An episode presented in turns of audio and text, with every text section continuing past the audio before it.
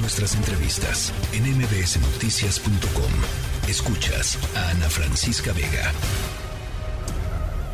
Línea directa con Ezra Shabot. Mi querido Ezra, estás entrando al aire justo el momento en el que se sientan las dos delegaciones de México y Estados Unidos allá en Palacio Nacional, eh, las dos delegaciones en grande, digamos, para eh, pues comenzar a conversar sobre los temas bilaterales hoy, mañana y por supuesto pasado mañana. ¿Cómo estás, Ezra? Hola, ¿qué tal? Buenas tardes, Ana Francisca. Sí, la estoy viendo aquí en la televisión, estoy viendo la escena donde están ahí sentaditos. Parecería ser que se trata de una comida agradable en todo caso, pues van a empezar ahí a aparecer los eh, diferendos que por supuesto son claros. Que irse primero un poco a los símbolos que creo que pues a este gobierno mexicano fundamentalmente le interesan mucho y pues ahí está, ¿no? Aterrizar aterrizar en Santa Lucía, eh, que pues el Felipe Ángeles se convierte en algo muy importante para el gobierno, un aeropuerto donde no aterriza nadie o muy poquitos aviones, pero que pues era importante que el presidente Biden aterrizara.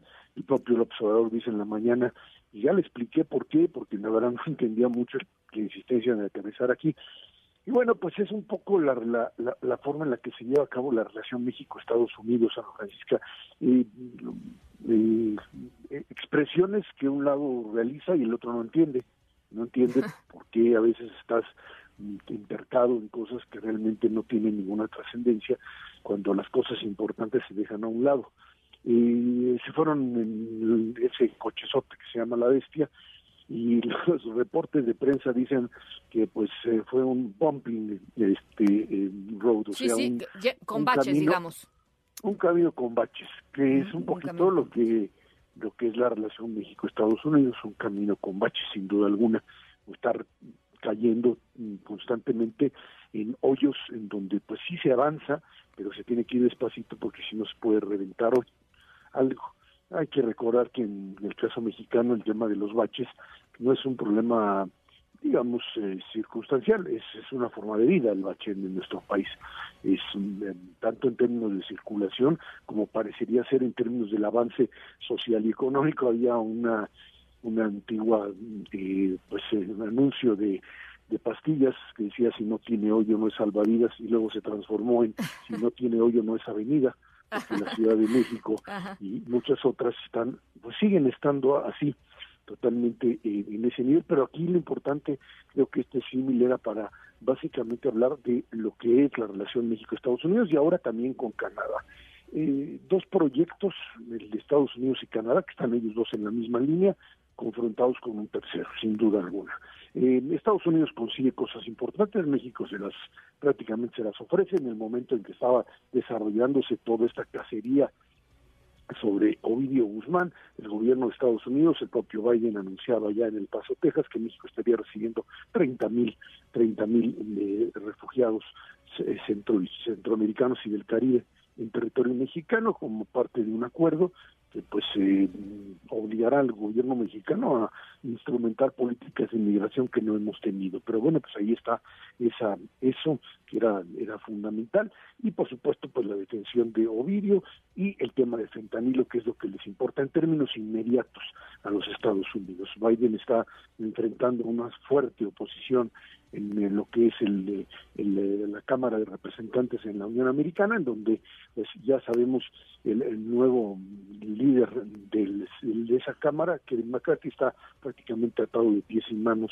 a la ultra, a la ultraderecha, al grupo trompista al que se vendió totalmente para poder llegar a ese nivel. Y bueno, Biden tiene que enfrentar, que tener cierto tipo de pues de canicas con las cuales poder negociar y enfrentar estos grupos.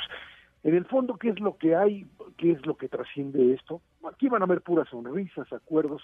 Es algo importante cuando se dice que será un éxito o será un fracaso. No lo vamos a ver, no, no, es algo que, que, genere una, en, en, las declaraciones algo que uno pueda decir, es que aquí se dio que hay la diferencia y no la hay. Lo cierto es que el mensaje que lanza en términos de policía malo, que creo que eso fue lo que hizo finalmente el primer ministro Justin Trudeau, cuando pues por ahí el fin de la de semana en una declaración así muy seria, está enojado, parecía Trudeau diciendo, pues sí le vamos a ir a decir a México claramente que el tema energético no, no procede, así no procede, estas cosas no funcionan así. México ha descalificado, el presidente de la República ha descalificado a empresas mineras canadienses. Oye, Ezra, pero además lo, dijo en una, en una eh, entrevista, pues abiertamente y sin mayor tapujo, ¿no? O sea, digamos, no, no fue eh, no, fue un comunicado muy solemne, o sea, fue, pues sí, por supuesto que le vamos a decir y por supuesto que hemos hablado el presidente Biden y yo de lo que conjuntamente le vamos a, decir a, a, López Obrador, ¿no? O sea, fue fuerte, pues. Así es, por esto decía que Biden sí le pudo haber platicado en el camino, que los botoncitos y que mire, está padrísimo mi supercoche y Malamario Bros y James Bond y pícale aquí, y eso es maravilloso porque finalmente... Eh, la estrategia parecería ser lo que tú quieras en términos de símbolos, lo que tú quieras en términos de tu aeropuerto, lo que tú quieras.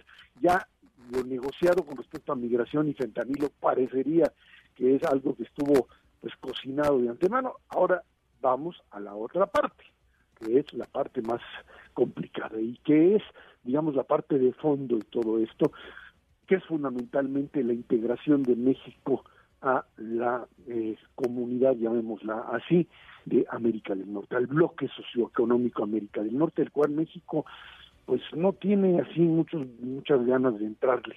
El gobierno de López Obrador está más interesado en esta posibilidad muy lejana, muy remota y sin ningún tipo de asidero de un bloque latinoamericano que pudiese generar una alternativa de este continente, o como se le denomina, de hispanoparlantes o portugueses hispanoparlantes, que eh, pudiese generar una sola alternativa, una alternativa frente a un gran poder como es el Norteamérica.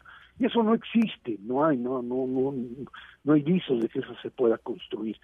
Todos han sido enormes, enormes fracasos. Hoy Marcelo Ebrard decía que la OEA era un desastre y que por eso había que ir a apostar por la CELAC. La verdad me parece una, ahora sí que si la OEA no sirve, lo otro es básicamente una payasada o algo que simple y sencillamente pues, termina convirtiéndose en una, en una apuesta que no tiene ni por dónde agarrarse. México está hoy ante, creo, y es el momento clave, eh, la gran disyuntiva de decidir o apuesta por esta integración México, Estados Unidos, Canadá como un poder regional, que ahora la globalización se ha quebrado en poderes regionales y le toca a México decidir si le entra a esto con toda una modificación importante en esto del nearshoring o de relocalización de empresas que pueden llegar al país, que van a llegar aunque no querramos porque pues se quieren necesitan salirse de China, etcétera, y pues si no encuentran la luz que la CFE no les provee, pues van a poner sus diablitos como quien dice a traer su energía o a ver cómo le hacen,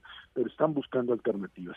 Y aquí hay de dos sopas, o somos parte de lo que sería el motor de lo que es este proyecto de Norteamérica o somos prácticamente algo así como pues eh, la cola del mismo de este mismo ferrocarril o sea o nos integramos y compartimos parte de este proceso en donde Canadá y Estados Unidos están ya en la misma línea por lo menos Trudeau Biden en este momento o pues mm, eh, lo que hacemos es simplemente quedarnos como o así parados eh, como mudos testigos de la historia viendo cómo pasa esto mientras pues las fuerzas económicas se mueven y nos mueven sin que tengamos la oportunidad de aprovecharlas.